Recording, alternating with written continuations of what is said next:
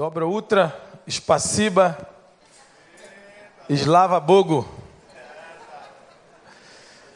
É. Todo mundo entendeu o que eu falei, né? Bom, meus irmãos, como os irmãos acompanharam, estivemos durante 17 dias na Rússia e aprendemos algumas palavras, né? E, e o que eu falei aqui, é, acho que o Tiago, Tiago entendeu, né? Mais alguém entendeu não? Mais alguém sabe o que eu falei não? Sabe? Ah, então. Bom, é, nós temos, são três palavras, né? Dobra ultra é bom dia, é dobra din é tarde e dobra noite ou é, dobra vete que é a noite. Então essas três palavras não tem jeito, tem que guardar porque é a comunicação que você tem com o povo. Espaciba é mais fácil que obrigado, pessoal, muita gente já sabia, né? Slava Bogo é uma frase espetacular que a gente usa que é seja é, é, é, seja é, Deus seja louvado, né? Deus seja louvado. Ou louvado seja Deus. Então, meus irmãos, uma oportunidade muito grande que tivemos ali. Foram 17 dias e, na verdade, nós chegamos lá, é, foi uma comitiva. Só aconteceu isso, eu falei ah, isso aqui durante a semana com alguns irmãos, o pastor Wander também domingo passado. Essa viagem só aconteceu porque a igreja do Recreio deu essa resposta. Né? Isso aí é importante a gente frisar isso. A junta é, já tinha um trabalho de um ano. Quem esteve aqui no domingo que o Anatoly desafiou a igreja, ele nos desafiou.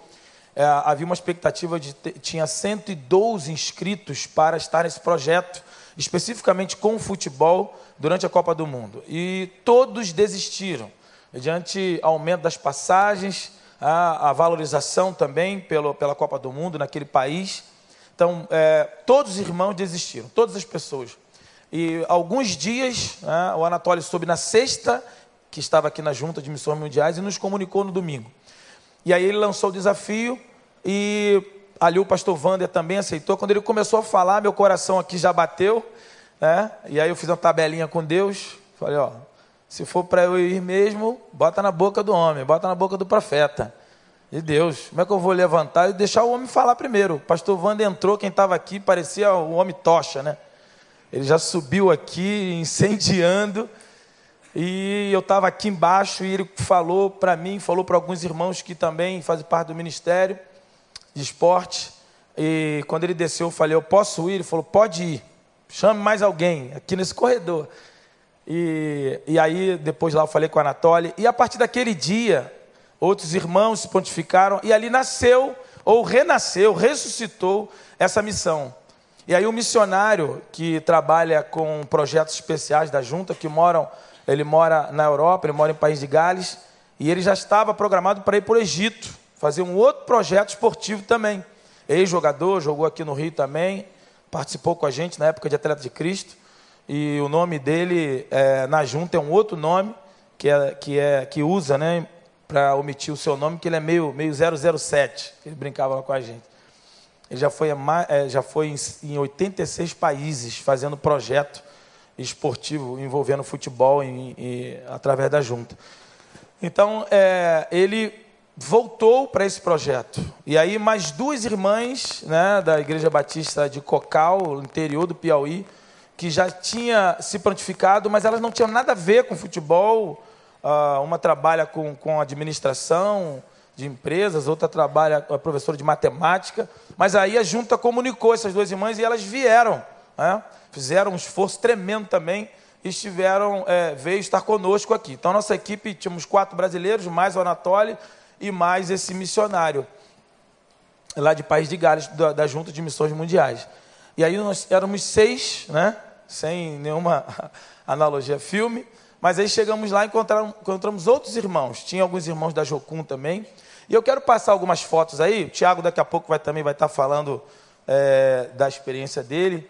Então, essa foto aí é, foi, na verdade, foi o, foi o primeiro dia que nós fomos para um estádio é, de futebol. Isso é a Arena Volgogrado.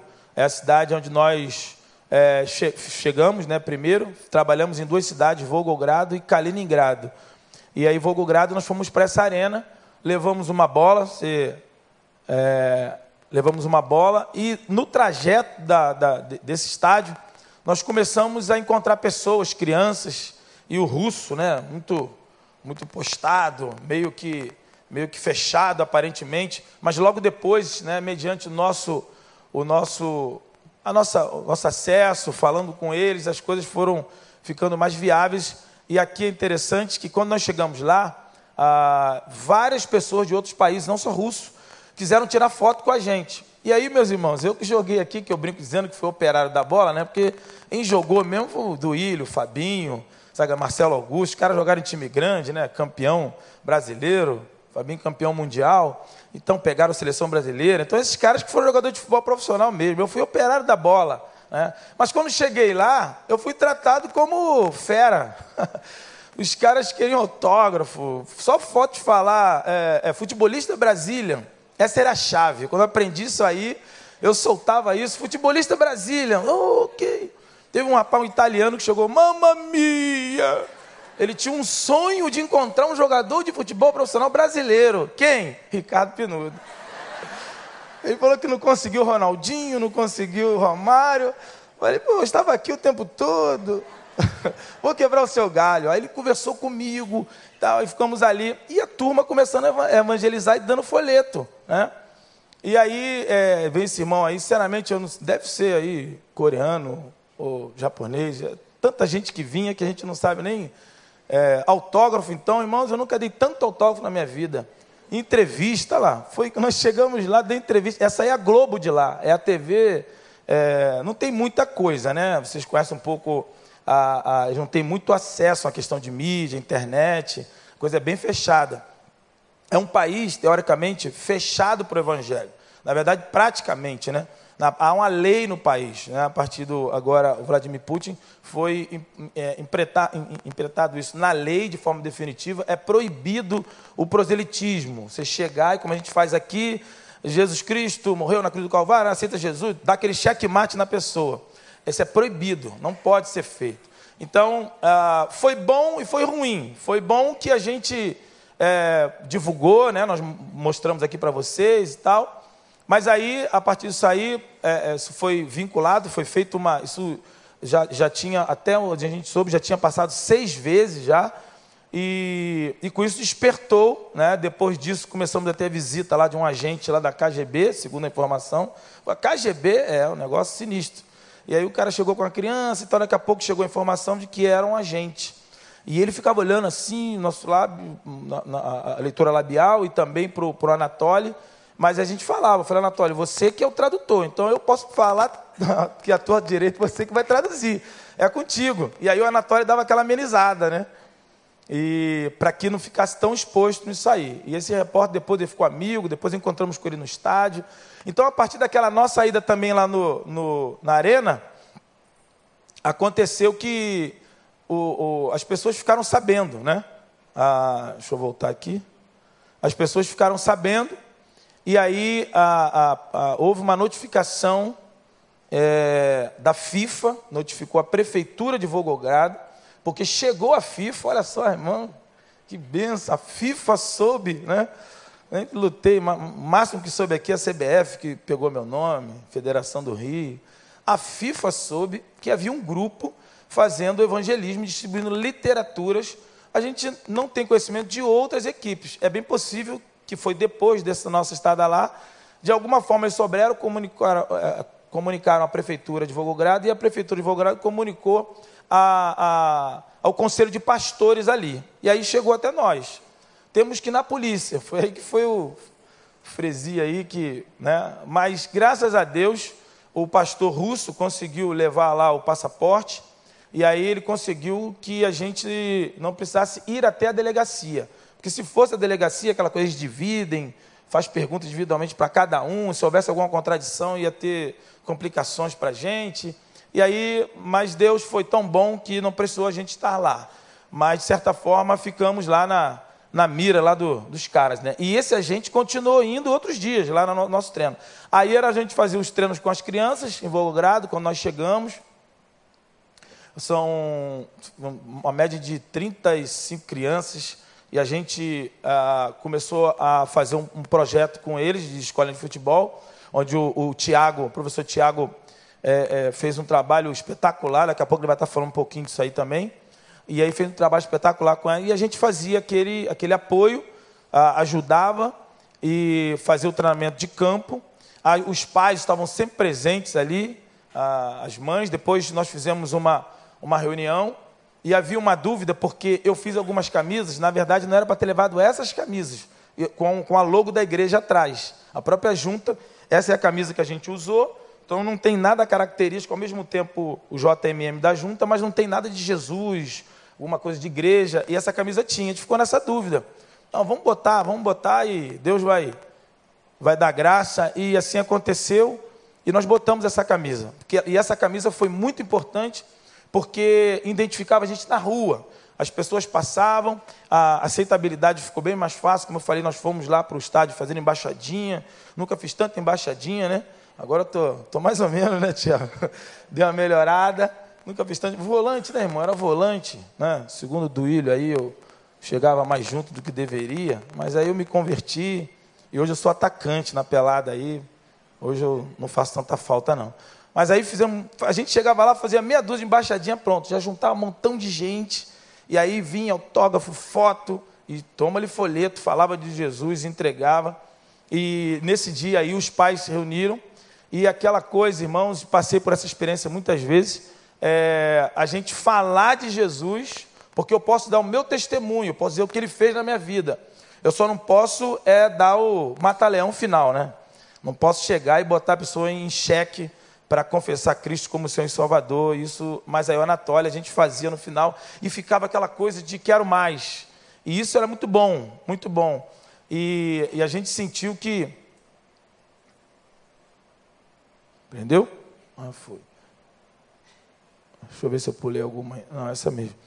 E aí, essa aqui é a igreja de Volgogrado, a igreja do pastor Vladimir. E ele, é, que não tem nada a ver com Putin, né? outro Vladimir. E esse, esse, essa igreja nos apoiou. Nós ficamos nessa igreja, né, numa, numa outra, numa outro, no outro local. Esse é o templo. Vocês podem ver aí que ele é todo revestido de madeira, né? Esse local aí, no inverno, chega a 35 graus negativos. Nós estávamos, é, aí no caso, estava 37 graus, calor, calor intenso. Eu fiquei, fiquei preto, irmão, para você ter uma ideia, né? Cheguei branco, fiquei pretinho queimadinho. Eu, eu, alguns, as meninas levaram protetor solar, mas na minha cabeça eu levei um casacão grande que me emprestaram para que eu fosse. Não usei em nenhum momento, muito calor. E aí eles usam, ah, porque também miniza, né? A madeira também é isolante, e aí no calor também fica bem fresquinho. Eles fazem um culto de forma especial. Eles começam de manhã, almoçam juntos e vão até a tarde, três horas, por aí, depois fazem uma escola dominical. E é um grupo, foi, foi um tempo muito legal. Isso aí é, o, é o, a tomada aí da, da Arena Volgogrado. Com esse ingresso aí, nós tivemos um, um, um, privilégio. Não, aí já é Kaliningrado, né? Kaliningrado. Volgogrado ainda? Então aí foi, foi, foi em tantos lugares, irmão, eu fui em tantos lugares que eu estou até meio, meio, meio tonto. E aí nós tivemos essa a, a, experiência, a oportunidade de poder ver esse jogo, de poder ver um jogo, estar num, num jogo de futebol lá. Foi uma oportunidade que surgiu para a gente, foi muito importante, estratégico, porque nós ganhamos aquelas credenciais que vocês estão vendo ali. Quando nós conseguimos entrar num jogo, nós ganhamos essa credencial. E com essa credencial, a gente teve um livre acesso dentro da Rússia. Então isso foi muito importante. Nós não fomos nem pensando em estar em jogo, mas surgiu a oportunidade no, no ingresso de um, milagre que aconteceu. Encontramos com um grupo da Jocum que eles pagaram caríssimo para estar lá e não tiveram acesso que a gente teve. Então, essa aí é a equipe, né, as duas meninas lá de, de, de Cocal e de, do interior do Piauí. E essa equipe nós tivemos lá dentro do jogo. Esse jogo foi Egito e Arábia Saudita. É, eu não sei quantos puderam ter acesso, o pastor João Marcos, que é secretário da Junta de Missões Mundiais, ele escreveu um artigo falando sobre esse jogo para quem estivesse orando, porque esse jogo nada mais, nada menos do que as duas nações de maior resistência ao evangelho no planeta: Egito e Arábia Saudita. E nesse jogo a gente estava lá. Aí nós oramos por, é, por, por, essas, pelas pessoas que estavam ali, depois nós pedimos para tirar uma foto. Essa foto não foi tão fácil, não. Chamava um árabe, Aí eles queriam tirar com a gente. Chamávamos um egípcio, aí o árabe saía. Não, não, não. E aí umas três, quatro tentativas para poder sair essa foto. E aí até que esse aí egípcio ali é, é, de camisa vermelha, ele topou. Essa bandeira era de um outro menino, o menino não quis. E aí ele pegou a bandeira do menino, não, não, daqui, é, falando lá, imagino que seja isso, né? Aí pegou, pegou a bandeira, vamos tirar. Não, deixa comigo, esse negócio é comigo. Aí segurou lá e nós tiramos Arábia Saudita e Egito. E, e esse jogo começou 1 a 0 gol do Salah, né? Do, e depois a Arábia virou o jogo para 2 a 1 é, Aí uma foto lá do, do estádio, ficamos dentro do estádio, foi um, um milagre para a gente, uma oportunidade muito grande. Várias nações ali, ah, são várias fotos, a gente vai escolhendo algumas. Várias pessoas querem tirar foto com a gente. É, uma coisa assim que nós vimos é que às vezes a gente fala do Brasil e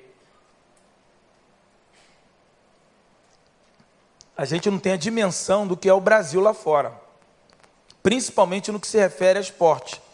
Mas a fama do Brasil, essa coisa do Brasil ser muito querido, quando a gente falava, é, quando falava que era brasileiro, no aeroporto, muitas vezes chegando, uma, o, chegando no aeroporto lá em Kaliningrado, descendo, aí o Tiago, barba por fazer ali, cara de árabe, com narizinho, né? Abençoado. Aí descemos, os caras lá de cima fizeram assim, ó, passaporte. Aí, não, grupo Brasília, Brasília. Ah, Brasil, ah, tá, Romário, Ronaldinho e tal.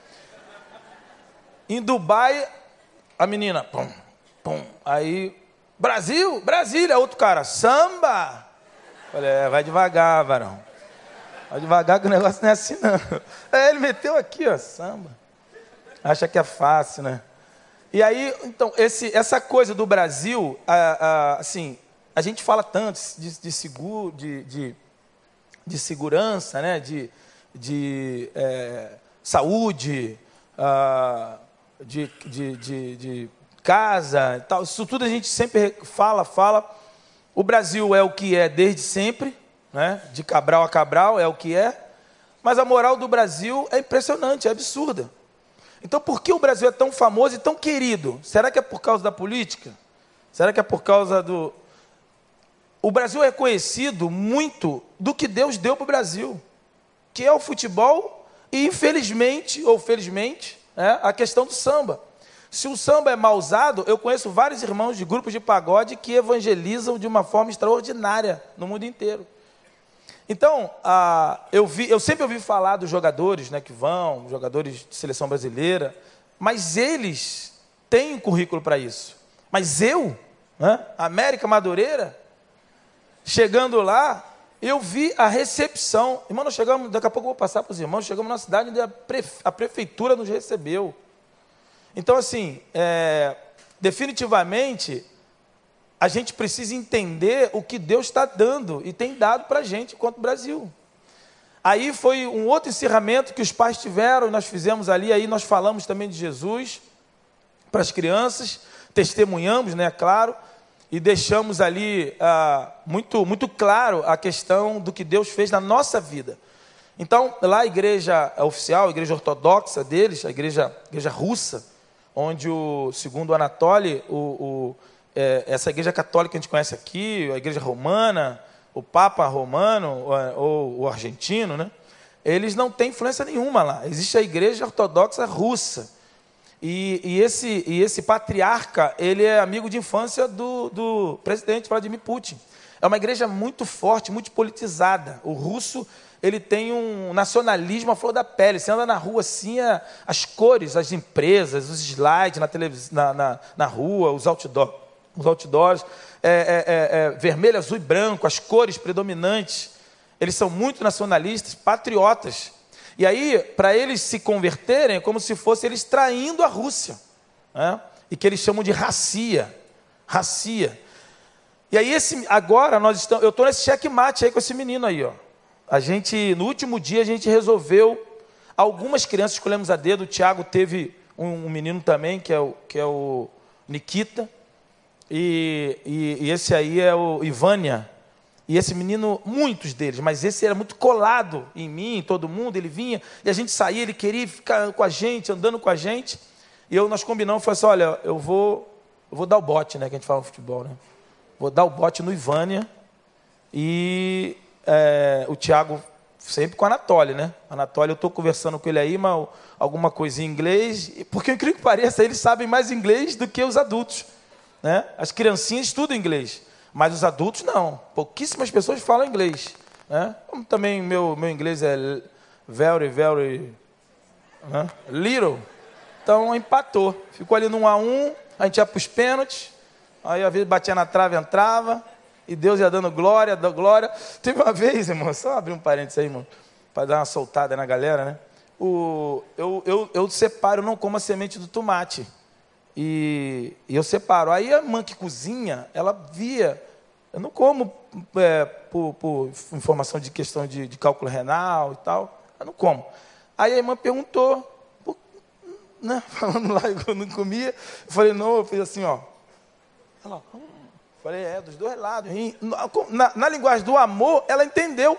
Aí eu falei do tomate, carachó. Pontei para o tomate, carachó é bom, muito bom. Ela, ó, ou seja, semente não. Então, na linguagem do amor, a gente conseguia, é, porque o russo é, definitivamente, é quase impossível de, de você pegar, até porque a grafia, as letras são totalmente diferentes. Então, você não consegue nem ler. Então, falando com ele ali, depois o Anatólio chegou, e aí nós fomos andando e ele quis ir com a gente. Aí que foi melhor. Ele foi andando com a gente no caminho.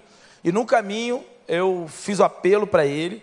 E ele confessou a Cristo como Senhor e Salvador. Para a honra e glória de Deus. Aleluia. Você pode aplaudir o Senhor aí?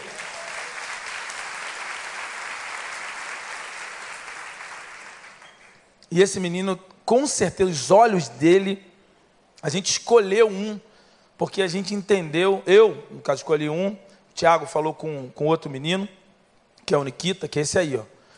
Aí também foi o foi o mata-leão de Cristo aí, ó. Aí foi o, o falou e depois o Tiago vai falar um pouquinho disso aí também. Vou passar aí. Esse menino Nikita, ele tem uma habilidade, tem 13 anos, e ele tem uma habilidade, ele é canhoto, ele é muito bom jogador, muito bom jogador. Sim, Deus abençoando ele futuramente, ele pode ter um, uma, uma, uma, oportunidade muito grande. É, aí foi fotos também com os meninos. Ah, aí foi na rua, tivemos na rua, e na rua levamos a bola para uma praça lá perto da igreja. Aí, no caso, já é Kaliningrado. Né? O pastor está ali, ó, escrito Rússia na frente, de bonezinho vermelho. Pastor Andrei, homem de Deus, muito muito abençoado. Essa igreja de Kaliningrado, ela se preparou mais para esse trabalho espiritual eles se condicionaram melhor e o, o trabalho foi, foi bem mais eficaz nessa, né, no que se refere a, a, a resultado. Né? E aí o, o, tivemos uma praça, paramos numa praça lá e começamos a chamar os meninos. Aí o Tiago já dividiu as turmas lá, fizemos uma embaixadinha, os moleques começaram a chegar, começaram a chegar, os garotos chegando de calça, de calça jeans, de sapatinho, uns que estavam no cantinho assim fumando, umas meninas, adolescentes é, é, é, bebendo também, e a gente falou com eles, eles entraram, participaram com a gente. No final demos uma palavra e, e ali eu dei meu testemunho da, de, de, vida, de transformação, do que Deus pode fazer, do que Deus fez na minha vida enquanto jovem. E, e aí depois nós fomos para o templo na, no domingo, isso aí foi pregando, pregando lá no domingo. Eles têm a ceia, né, que é uma coisa até interessantíssima, pastores, aí, ó.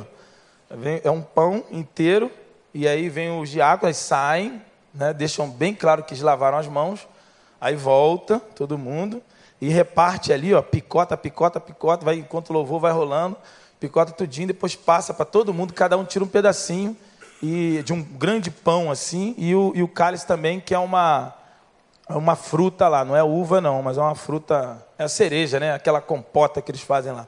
Aí o pastor Andrei, sua esposa, o nome é um nome difícil, né? impronunciável, o nome da esposa, mas essa esposa dele, que está ali no meio com a gente. Ah, depois nós fomos para a cidade de Gusev. Essa aí é, é, já é lá na divisa com a Polônia, dentro do orfanato. E aí que eu falei para os irmãos, quando nós chegamos lá, teve uma recepção, a vice-prefeita e a ministra de esporte da cidade recebendo a gente. Olha só, olha o que, que Deus faz, né? lá do América, tirou do América, tirou lá do Madureirinha, vice-prefeita, ô oh, vice-prefeita, eu dei moral a ela, com certeza, apertei a mão dela, falei, quer autógrafo? Ela toda empolgada, querendo autógrafo, jogador de futebol do Brasil, E aí nós demos lá todo mundo. E a, a TV, a, a, TV da cidade veio também, fez uma matéria. Aí os meninos juntados, depois tiramos uma foto com a bandeira da Rússia, do Brasil.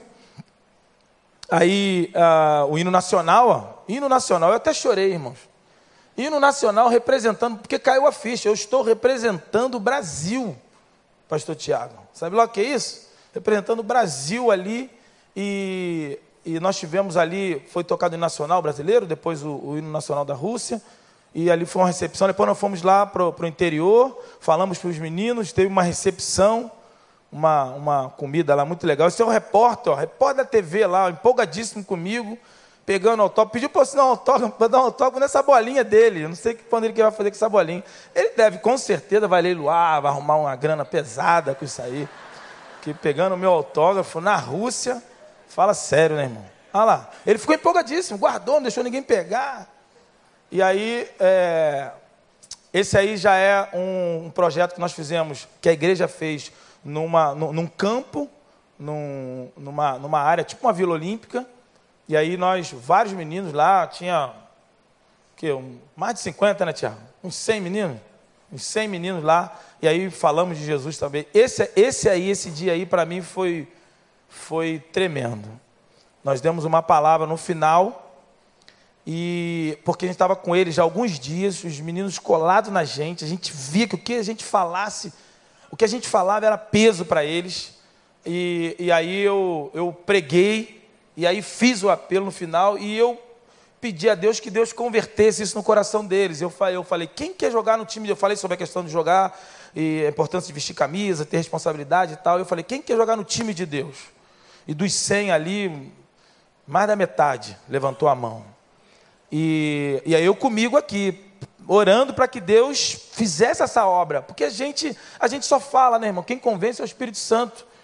E assim, o, como já foi falado várias vezes, o apelo é muito recente na igreja. Essa questão de, de, de a pessoa vir à frente e tal. É, é, aqui o pessoal que faz aconselhamento sabe disso. Isso não é muito determinante. E eu orei e falei para Deus, falou, Senhor, esse é o meu apelo. Quem quer jogar no time de Deus? E eu achei interessante, porque não foi todo mundo que levantou as mãos. Mas muitos deles, mais da metade, levantaram as mãos. E aí o, o Ana está do meu lado, tá bom, tá bom, tá bom, chega, chega. Porque estava num som alto. E Anatoly, homem de Deus também, assim, é, é um milagre, irmãos. O o cara, ele ficou ali 17 dias, né, do, do, do, do português para o russo, do russo para o português, do português. Tinha hora que ele dava lá, trocava o fio dele, ele chegava para a gente, eu falei, peraí, rapaz, fala português. Aí ele ia para o russo, falava em português com o russo. Tinha hora que trocava o fio lá, porque... E assim, ele era o único, a gente descansava, mas ele falava 24, quase só Acho que só parava para dormir. Não sei também se dormindo ele falava também lá. Mas roncava um pouquinho, Natália. Natália ronca um pouquinho. Mas é gente boa. Ronca baixinho. Esse aí, irmãos, foi uma vitória final. Esse rapaz, ele é filho de uma irmã dessa cozinheira. E ela, que estava cozinhando lá, irmã da igreja. E ele, aquela coisa, vai na igreja e tal, porque o pessoal não pode dar esse, esse bote, né? E aí ele pediu o sonho. Qual era o sonho dele? Qual é o sonho desse rapaz aí? Adivinhar pecado. Mas o que, que você acha? Ele queria conhecer um jogador de futebol brasileiro. Era o sonho dele, irmão. E ele veio conhecer o Tiaguinho, conheceu o Jorge, né? E, e, me conheceu ali. Ele, ele ficou extasiado. E a gente começou. Eu falei, eu falei para o Nato, olha, o cara está vindo aqui na igreja. Não tem último dia, pelo amor de Deus, eu vou, vou dar um armlock nesse cara, vou dar um, né, um golden goal. Vou falar com ele. Ele falou assim: É, tu vai falando, eu vou falando. Vai. Mas o Anatólio também, como homem de Deus, não tem jeito. E ele começamos a falar, começamos a falar para ele. E ele começou a escorregar. No final, ele falou que tinha Deus, que tinha Jesus. Aí a pergunta chave: se você tem Deus, tem Jesus, porque a igreja ortodoxa tem Jesus. Se você tem Jesus, você tem certeza se partiu hoje. Aquela história. Ele falou: Não. Eu falei: Então. Então tu tem que assinar o contrato agora. Ele falou: Quero. Então vamos lá para dentro. Aí nós fomos lá para dentro do templo, aquela porta é o templo, e porque o russo tem muito isso, ele para orar tem que ser em pé, orar sentado é uma afronta, é um escárnio, e a gente ora sempre em pé. E aí é, nós oramos com ele dentro do templo. E ali ele tomou a decisão, confessou e aceitou a Cristo como Senhor e Salvador. Para a honra e glória de Deus. Amém? Aleluia. Essa é a mãe dele, ó, chorando aí. na nossa despedida, ela ficou muito emocionada e ela veio para mim, para a gente assim, veio e sim, não abraça, né? O russo difícil o abraço. E ela veio assim para mim, eu falei, vem cá, abracei ela, lá se derramou. Né? E aí, é, esse aí foi na casa do pastor Andrei, as duas meninas aí, nós entregamos a camisa para ele. Olha lá, está escrito lá em cima, Igreja Batista do Recreio. Amém? Amém? Glória a Deus, olha lá. Igreja do Recreio presente, vamos sempre. Aí foi na despedida, nós fizemos uma reunião com eles e nesse dia aí falamos, agradecemos eles também. Despedida com essa turma. Esse rapaz aí, ele é ele é um executivo de, de, ministério esportivo lá na Rússia. E ele é o Paulo, né, o Paul, e é um homem de Deus também. E aí, a última foto foi a oportunidade lá na Islândia. Tiaguinho, vem para cá. Chega aí. É, esse rapaz é da Islândia. É, e ali está escrito que Jesus não está morto. E na camisa dele, não dá para você ver, ele pintou Jesus por trás da cruz. Geralmente o crucifixo, o corpinho, né, como diz o outro, fica na frente da cruz. Ele pintou Jesus na caminha dele por trás da cruz. E ali foi. Esse cara é, também fazia um trabalho, poucos, que nós fizemos lá na, no estádio. E o Tiago está aqui, homem de Deus também que foi com a gente, enviado pela Igreja do Recreio, membro da igreja, professor da escolinha de futebol. Se você não botou seu filho, amigo, ponha, porque é uma está sendo um sucesso, porque é uma, é uma junção de futebol e de palavra. Eu queria que você fale um pouquinho aí da tua experiência, pessoal, o que Deus fez e falou contigo lá. Então, sim, primeiro agradecer a Deus pela oportunidade, é, agradecer a igreja, agradecer as pessoas que mandaram é, mensagens de apoio durante a obra lá, agradecer aqueles que oraram, que ofertaram, porque realmente isso foi muito importante. É, a gente, quando vai para essa obra missionária, a gente vai muito assim, com o coração um pouco apertado, porque a gente sabe às vezes que a gente não é tão.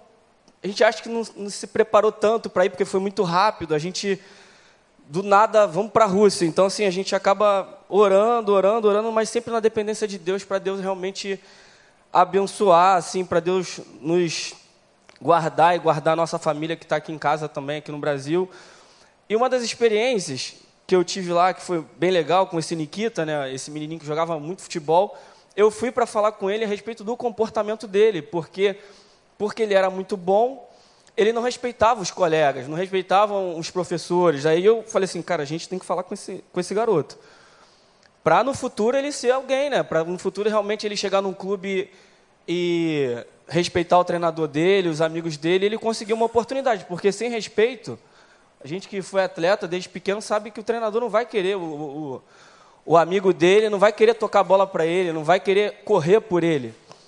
E aí, nessa conversa, o próprio Espírito Santo me deu uma palavra, assim, uma frase, eu falei assim para ele, Nikita, você quer Jesus como se fosse a última bola num jogo decisivo? Para ele entender o que, que era. Aí ele falou, eu quero. Então, assim, como eu achava que o futebol para ele era muito importante, eu tinha que falar a respeito do futebol para ele, para fazer esse apelo. E a gente fez também o apelo assim para o Nikita, porque os pais, a gente descobriu que era da igreja, só que ele não gostava de ir. E eu falei para ele da importância de, de, do, do que Jesus fez na minha vida para eu ser um atleta de futebol profissional.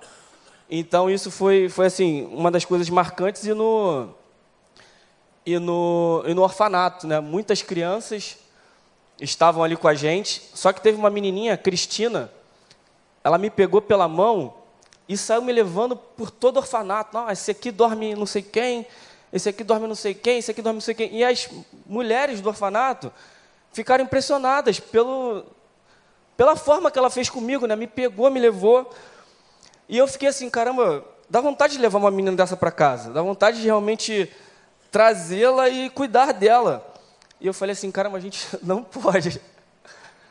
A minha esposa está ali preocupada já, né? De repente. Então, assim, e no orfanato a gente tinha que dar uma palavra de esperança para muitas crianças ali. E eu já passei por situações na minha vida muito difíceis. Com a minha filha, comigo, o Ricardo da mesma forma. Então, assim, a gente acha que às vezes as tribulações que a gente passa é para a gente ficar triste, é, ficar mal, de repente perder alguma coisa. Não, gente, aquilo que a gente passa é testemunho para outras pessoas, porque nós passamos em Cristo. Isso que vocês têm que entender, que às vezes a gente passa por uma luta, passa por uma dificuldade, começa a murmurar, a falar. E eu uma vez recebi uma notícia, assim, ó, oh, você está com câncer. E aí eu falei para minha esposa que está ali, falei assim, Ana Paula, não vou murmurar, nem questionar, porque se Deus permitiu isso, Ele pode tirar. E foi assim, e uma vez a gente recebeu uma notícia que, minha, que a nossa filha estava com um problema cardíaco, com 10 meses de nascida. Eu falei assim, vamos, vamos aguardar, vamos esperar em Deus, vamos, vamos ficar firmes ali que Deus vai dar a vitória. E quantas vezes a gente contou isso? Na Rússia. Na Rússia, a gente contou na Rússia isso, e muitas pessoas viram a Cristo através desse testemunho, porque a gente não podia falar de Jesus abertamente, mas aquilo que Deus fez na nossa vida a gente podia falar. E se a gente não tem história para falar? Então, irmão, cada história, cada situação que acontece com você é para você testemunhar daqui para frente, não é para você ficar ali se prendendo no problema. Olhe para frente, porque Deus está lá. Deus está lá para te ajudar, Deus está lá para te socorrer, Deus está lá para te dar a vitória. Agora, se você parar e murmurar, vai ficar parado. E a gente pôde fazer isso lá. E no final, é, a gente pôde cantar um louvor que o menininho de três anos de idade, eu dando aula aqui de futebol numa escola, eu soube da notícia da minha filha nesse problema em 2014, e aí a menininha e o menino numa aula de futebol com 15, quando dá aula de dois para três anos de futebol, é deixar a bola e as crianças se divertirem. Aí tu para um pouquinho para descansar, e naquela confusão de 15 crianças, o menino, tio Tiago, senta aqui. Eu falei, ah, Alencar, não posso sentar, Alencar, quanta criança tem que olhar? Ele, tio Tiago, senta aqui. Aí na terceira vez eu sentei com o Alencar, menino de dois para três anos. Ele cantou um hino do Marquinhos Gomes, eu acho. Ele não desiste de você, ele se importa. Porque Deus sabia que realmente estava passando uma situação muito difícil com a minha filha. E aí quando eu cantei, quando o Alencar contou isso, eu comecei a chorar porque eu sabia que eu estava precisando daquilo. Uma criança de dois, três anos cantando um louvor perfeitamente para mim. E a gente pôde cantar para aquelas crianças do orfanato esse louvor. E aqueles irmãos que foram com a gente, a gente começou a abraçar as crianças, abraçar os adolescentes, abraçar as pessoas que estavam ao redor. E muita gente ficou impactada com aquilo. Então, com certeza, Deus está martelando ali, o Espírito Santo está falando. E muita gente ali vai se render aos pés de Cristo. Vai ter realmente uma experiência com Deus. A gente não sabe o que vai fazer, mas Deus vai fazer. Gente, muito obrigado pela oportunidade, tá? Deus abençoe vocês. Glória a Deus.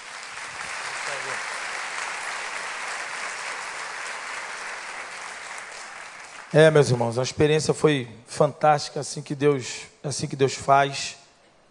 É, a gente, nós nos sentimos missionários de fato da Junta de Missões Mundiais ou de qualquer outra agência, mas sentimos missionários de Deus enviados pela igreja e nós vimos a diferença que é quando a gente faz algo voltado e direcionado pelo Espírito Santo de Deus. Então, o que o Tiago falou eu quero deixar um texto com, com vocês. É, agora eu quero só lembrar também a nossa reunião de amanhã do Craque da Paz.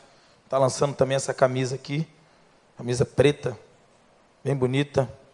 É uma oportunidade também que tem sido a, o ministério de alcançar outras pessoas usando essa ferramenta. Eu quero falar rapidamente com os irmãos que os irmãos ainda podem me dar. Quantos me dão mais cinco minutos? Mais cinco minutos além do tempo aqui que eu tenho. Quantos me dão mais cinco minutos? Olha só, pastor, pastor Paulo, dá uma olhadinha, ó, cinco minutos. Fica de pé. 5, 10, 15, 20, 25, 35, 40. Rapaz, vamos sair daqui. Não, eu também quero ver a vitória da Croácia também, com certeza. Oh, desculpa.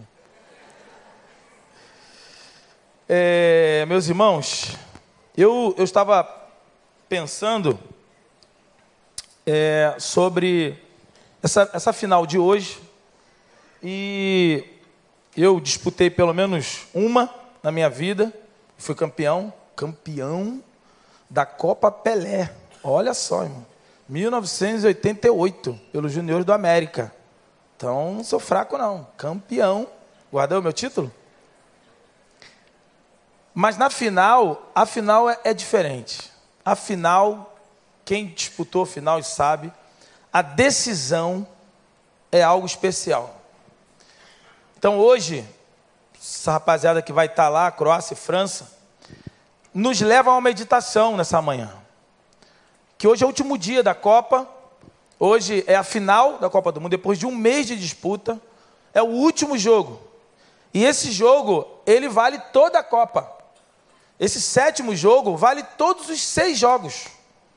Vale toda a preparação de eliminatória que cada uma equipe teve. Vale todo o preparo dos últimos quatro anos, algumas oito anos. Então, essa final, ela é determinante na vida de um atleta. E eu fiquei pensando sobre as finais, as decisões que recaem sobre nós todos os dias. Todos os dias nós precisamos definir algo na nossa vida. E a gente precisa encarar como uma convocação de Deus, como por exemplo naquele domingo de manhã. A gente não tem muito tempo. É o último jogo. Não tem outra oportunidade. É ali que você tem que acertar. Você não pode errar, você tem que errar o mínimo possível. Mas ao mesmo tempo você tem que decidir. Não é igual um campeonato, são 38 rodadas do Campeonato Brasileiro. Não. É o último jogo. E naquela manhã, quando o pastor Van desceu, eu falei com ele: posso ir? Ele falou: pode. Arrume, monte uma equipe. Então, ah, existe coisas que a gente tem que decidir na hora, no momento. E para decidir, a gente tem que ter base a gente tem que ter é, experiência, a gente tem que ter know-how, a gente tem que ter história. Porque quem não tem história, quem não tem história com Deus, fica difícil de decidir. É por isso a importância, e aqui eu traço paralelo, obviamente, com o esporte, com o futebol, é, como esse jogo de hoje é para esses meninos, eles, eles, eles, eles, é a junção final de tudo que eles treinaram de tudo que eles treinaram. Então, se você não treina, quando chega na hora da decisão, você não vai ter condição de decidir. E eu não sei se você já viu na tua vida, muitas coisas importantes acontecem e você perde na decisão. Você tem algumas pequenas vitórias, mas na decisão, na hora H, como dizia minha vovó, na hora da onça beber água, eu não sei o que é isso, mas ela falava isso. Na hora H, no momento chave, a gente perde a decisão. E as seis vitórias, ou as, ou as, as outras vitórias, elas se perdem, se diluem na final. A final é aquele tempo que você teve com Deus de treinar, é o dia a dia, é o tempo de oração que a gente fala, é a leitura bíblica, é esse tempo que a gente vai colocando, é essa vida que muitas vezes nos leva a uma mesmice.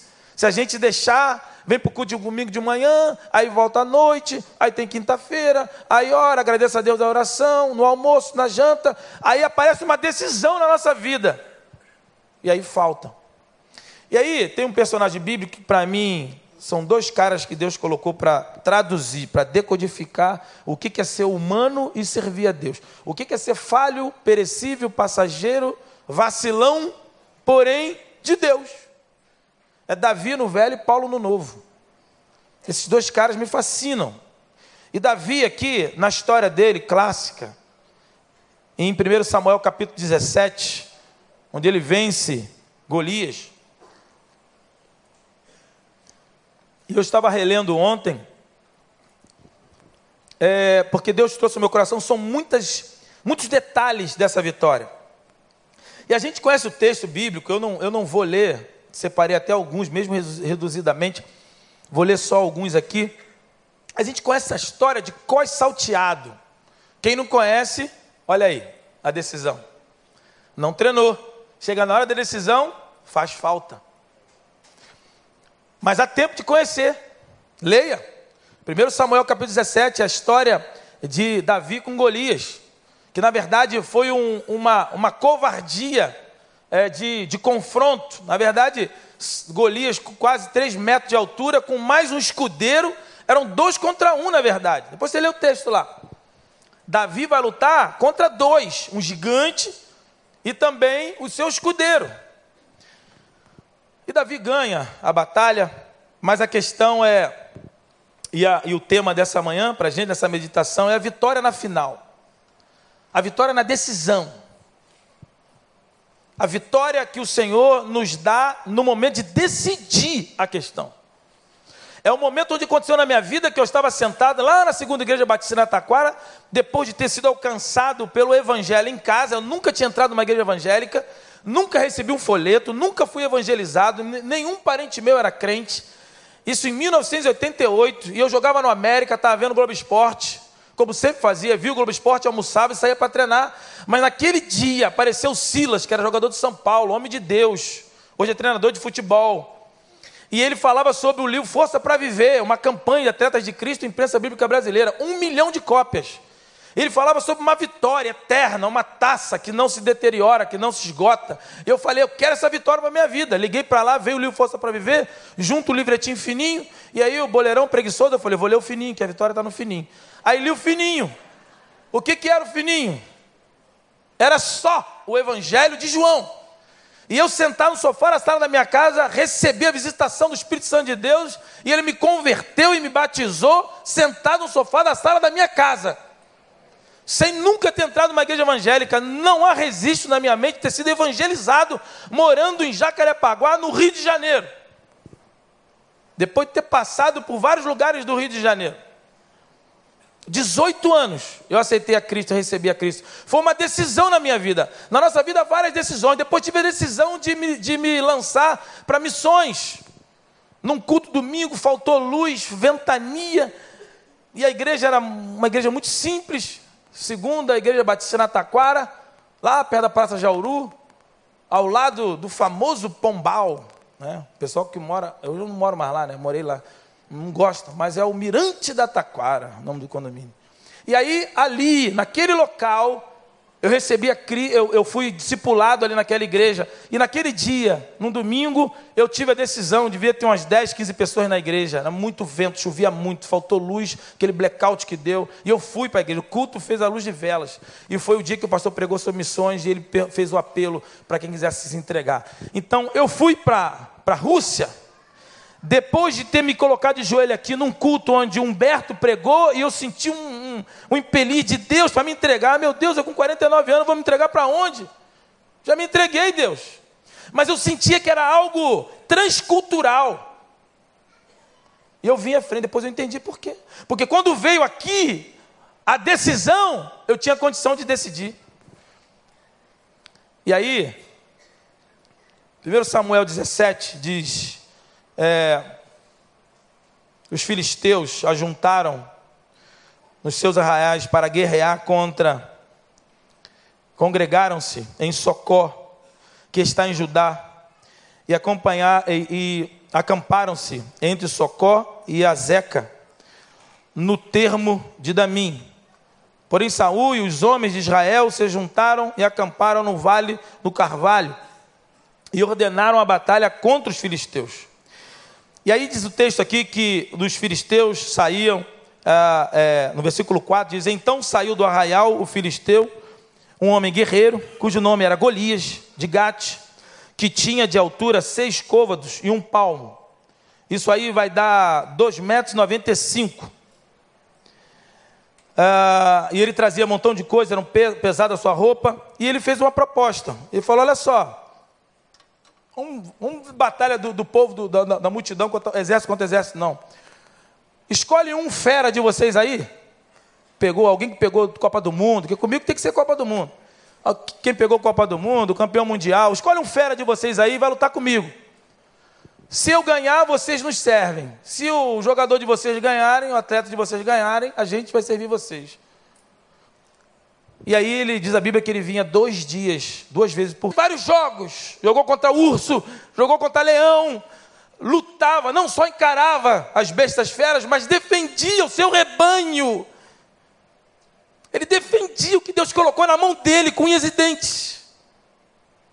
Já tinha experiência com Deus, de livramento com Deus. Davi sabia que quem lutava contra os ursos, irmão, o texto nos deixa claro de que ele ele brigava na mão, praticamente com o urso, segurava pela barba dos leões. Que isso? Deus nos dá vitórias impressionantes. Mas isso é fruto de um preparo, um preparo. E aí Deus fala para você: acontece uma missão de levar queijo. uma coisa insignificante que, se você não estiver na posição de Deus preparado, você vai ignorar. Você vai achar que isso é aquém da sua função, do seu status, do seu currículo, do seu bem social, do, da, sua, da sua cultura. Deus não está nem aí para a tua cultura. Deus não está nem aí para o teu talento, ou melhor, para o teu, teu currículo. Deus quer saber o que você vai fazer com tudo isso que Ele te deu. O que, que você está fazendo com tudo isso que Deus te deu? Ou você não é uma bênção? Ou você não é um próspero? Ou Deus não tem alargado a sua tenda? Deus tem te livrado de tantos ursos e leões? Para quando chegar na hora da decisão, você ter condição de decidir. Se você vai ou não. E aí, Davi foi. Chegou lá, Davi se indignou, porque um incircunciso estava tirando onda com todo o exército de Deus. O que Davi via ali, e quando Davi vai, tem que lembrar, não vai dar tempo aqui, eu preciso correr, mesmo agradecendo a todos que me deram cinco minutos a mais. Mas Davi, quando estava ali, Davi não era só um menino, Davi era o rei de Israel. E já havia uma unção de rei, havia uma unção de líder estadista sobre a cabeça de Davi. Quando Davi ouve o escárnio desse circunciso filisteu, vibra dentro de Davi a unção pela nação, pelo povo, pelo reino de Deus. Então, quem tem uma unção de Deus sobre a tua cabeça, sabe e consegue ver que não é só um inimigo, não é só um opositor, não é só uma equipe, não é só um jogo de futebol. É o que nós nos sentimos lá vendo a Arábia Saudita e Egito. Falei, gente, isso aqui não é para nós, não pode ser só um jogo de futebol. Deus nos trouxe aqui no jogo de Arábia Saudita e Egito. São as duas maiores nações que resistem ao Evangelho no planeta. Isso aqui para gente, nós não podemos olhar isso aqui só como uma partida de futebol. Há uma unção sobre nós, há uma unção sobre você, especial. Jessé mandou ele entregar queijo, levar um lanche. E ele chegou lá, ele viu. Ele se é, levantou. Ele disse que ia encarar o homem. Ele falou: Eu não, eu não vou pipocar, não. Eu vou encarar. Quem tem a unção de Deus, quem tem a experimentação de Deus, quem se coloca diante de Deus, sabe onde está jogando, sabe qual é a equipe que está jogando. Não vai pipocar na final, não vai pipocar no último momento, não vai ter dúvida tática não vai ter dúvida do que fazer, do que encarar, porque sabe aonde está jogando. Quando Davi viu, não há muito tempo, irmão, na hora da decisão, não há muito tempo para analisar, para medir. Davi falou: Eu vou encarar esse gigante. Que isso? Você é um menino? Eu vou encarar esse gigante. Quem disse que eu sou um menino? Eu tenho muita experiência. Aí Saul falou: Que experiência? Jogou aonde? Foi campeão de quê?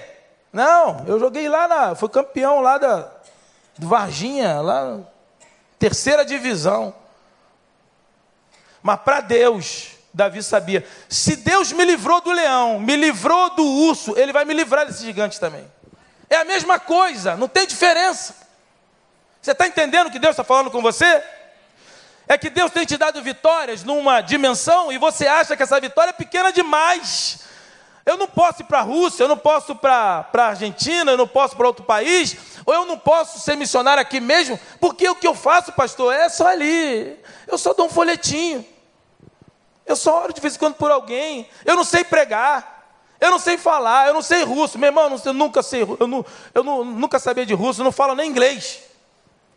E Deus nos usou de maneira poderosa, extraordinária. O menino vinha falar comigo, eu falava com ele, e ele ficava naquilo ali, você sabia que ele estava entendendo tudo que você falava, pelo poder do Espírito Santo. Eles viam a linguagem do amor, eles olhavam nos nossos olhos e via a diferença. Então não é currículo. O que Deus tem te dado, a experiência que você tem, O que você já tem sido acrescentado por Deus no dia a dia já é o suficiente porque Deus vai fazer o milagre. Porque quem derrubou Golias não foi uma pedra, foi o milagre de Deus. Porque aqui, meus irmãos, é, você já conhece o texto? Com certeza. Eu já saí aqui do meu, do meu programinha. Mas você conhece a história? Quando esse homem, Saul, Saul chama Davi e Davi é, se apresenta, Saul fala assim: Olha, agora eu vou te preparar. Aí Davi, ué, mas já estou preparado. Não, vou te preparar. Botou uma armadura em Davi, botou um capacete, botou uma espada. Davi não, a Bíblia diz que Davi não aguentava nem andar direito. Como é que eu vou lutar com isso aqui? Não, me tira isso daqui, tira, tira. Mas como é que você vai lutar? Não, eu vou lutar com as minhas armas. Vou lutar com aquilo que Deus já tem me dado todo dia. Amém? O que você precisa para lutar, o que você precisa para ganhar, na decisão final, já está nas tuas mãos. Abre a tua mão aí, olha na sua mão aí, irmão. Em nome de Jesus, abre a sua mão e olha na sua mão, olha na sua mão. Já está na tua mão. Deus já tem te dado recursos suficientes, está na tua mão já. Essa empresa que é pequena, que você acha, mas é milagre de Deus. São funcionários que Deus tem colocado na tua mão.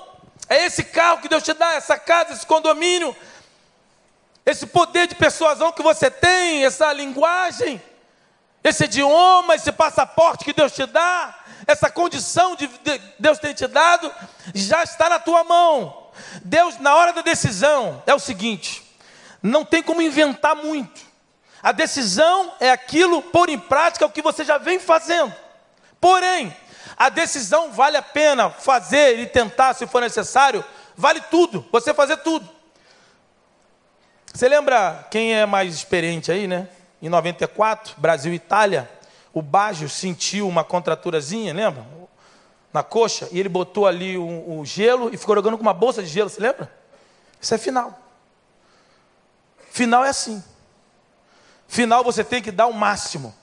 Final você tem que se lançar. Quando Deus te coloca numa final, você tem que se lançar para Deus.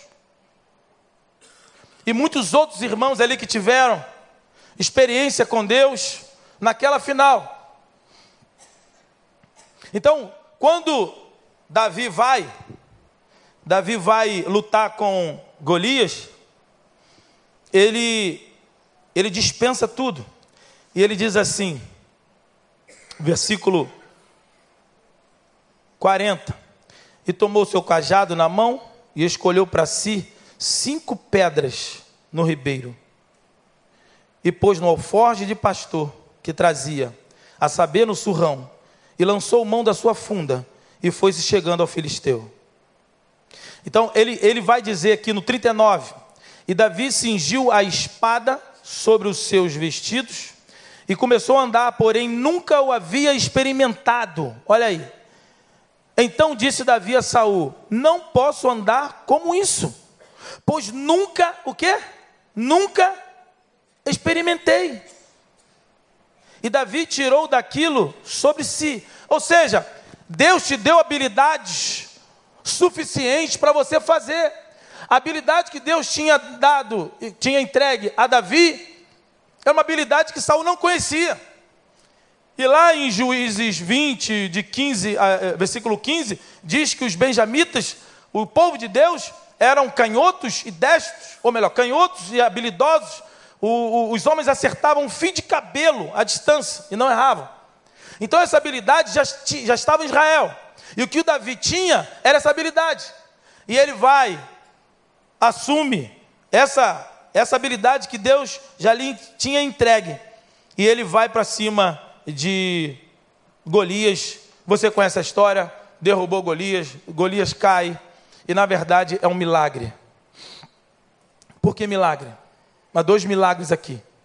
Primeiro, que a pedra acerta uh, um único local que poderia acertar Golias.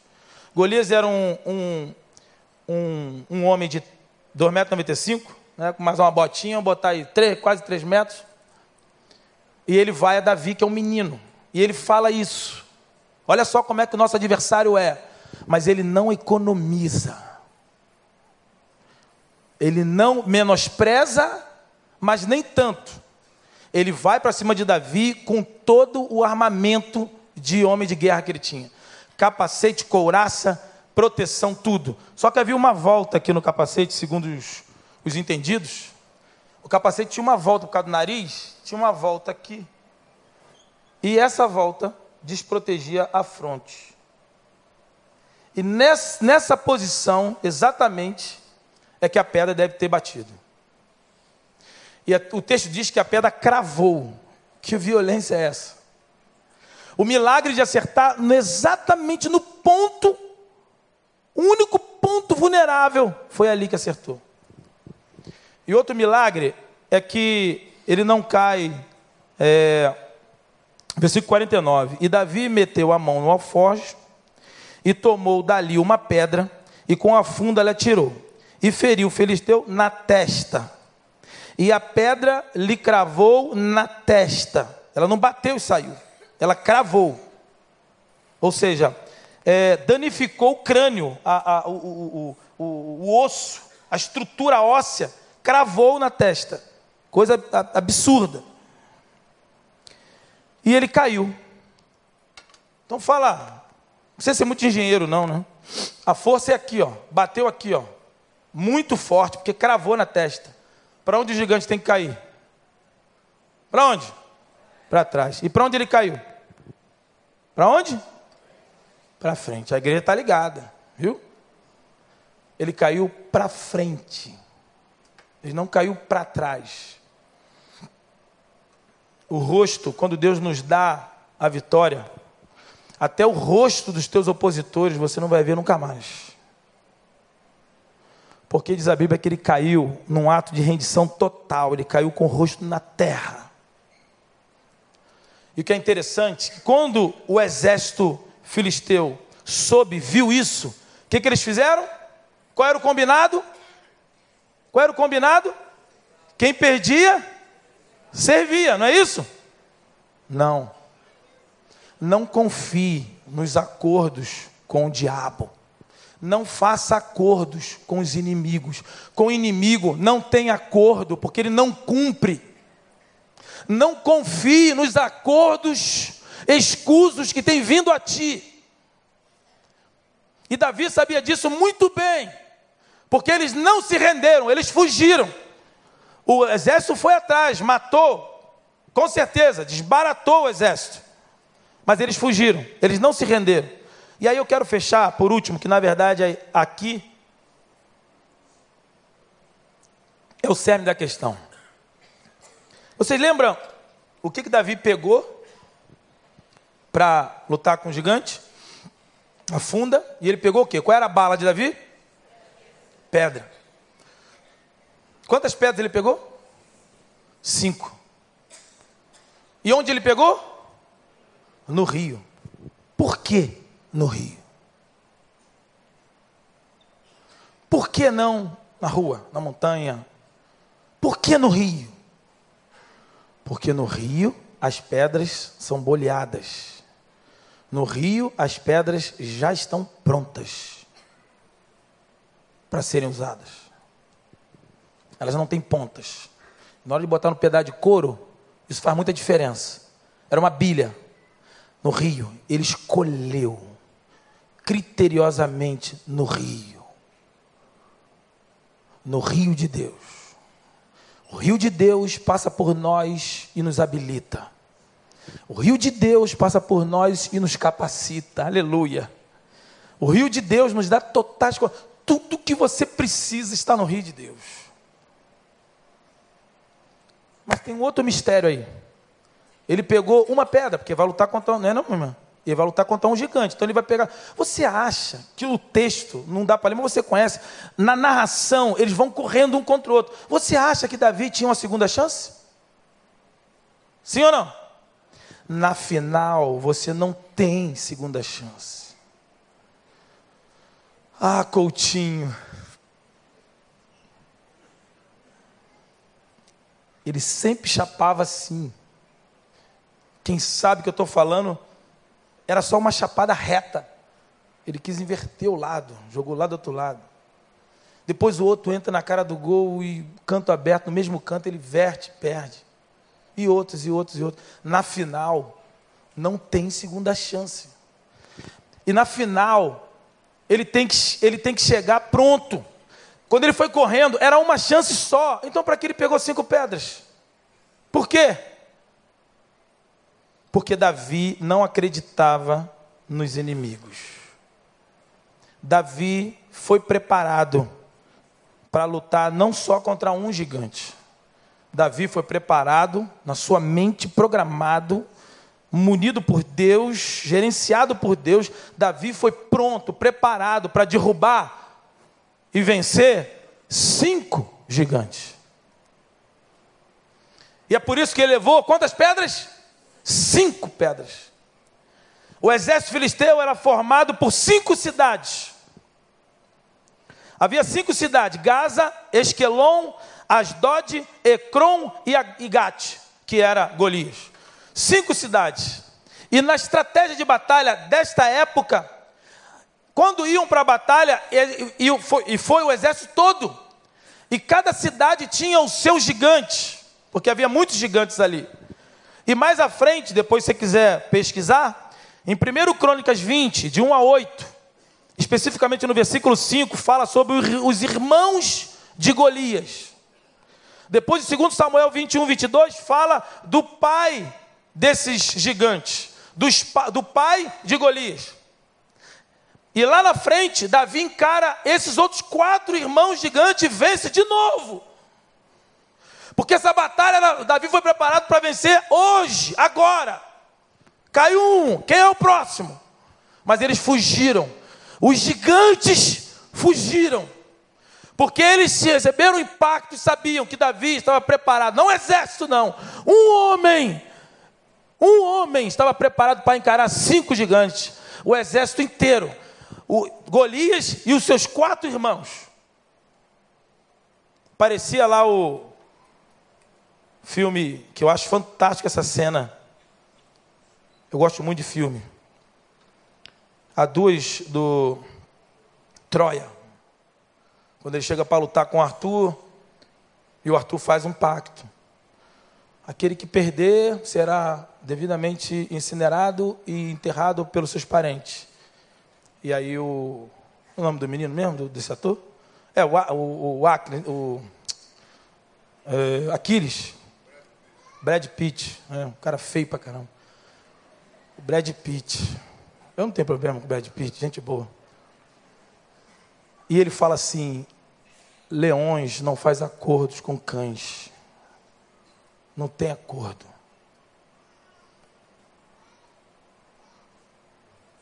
Você é leão.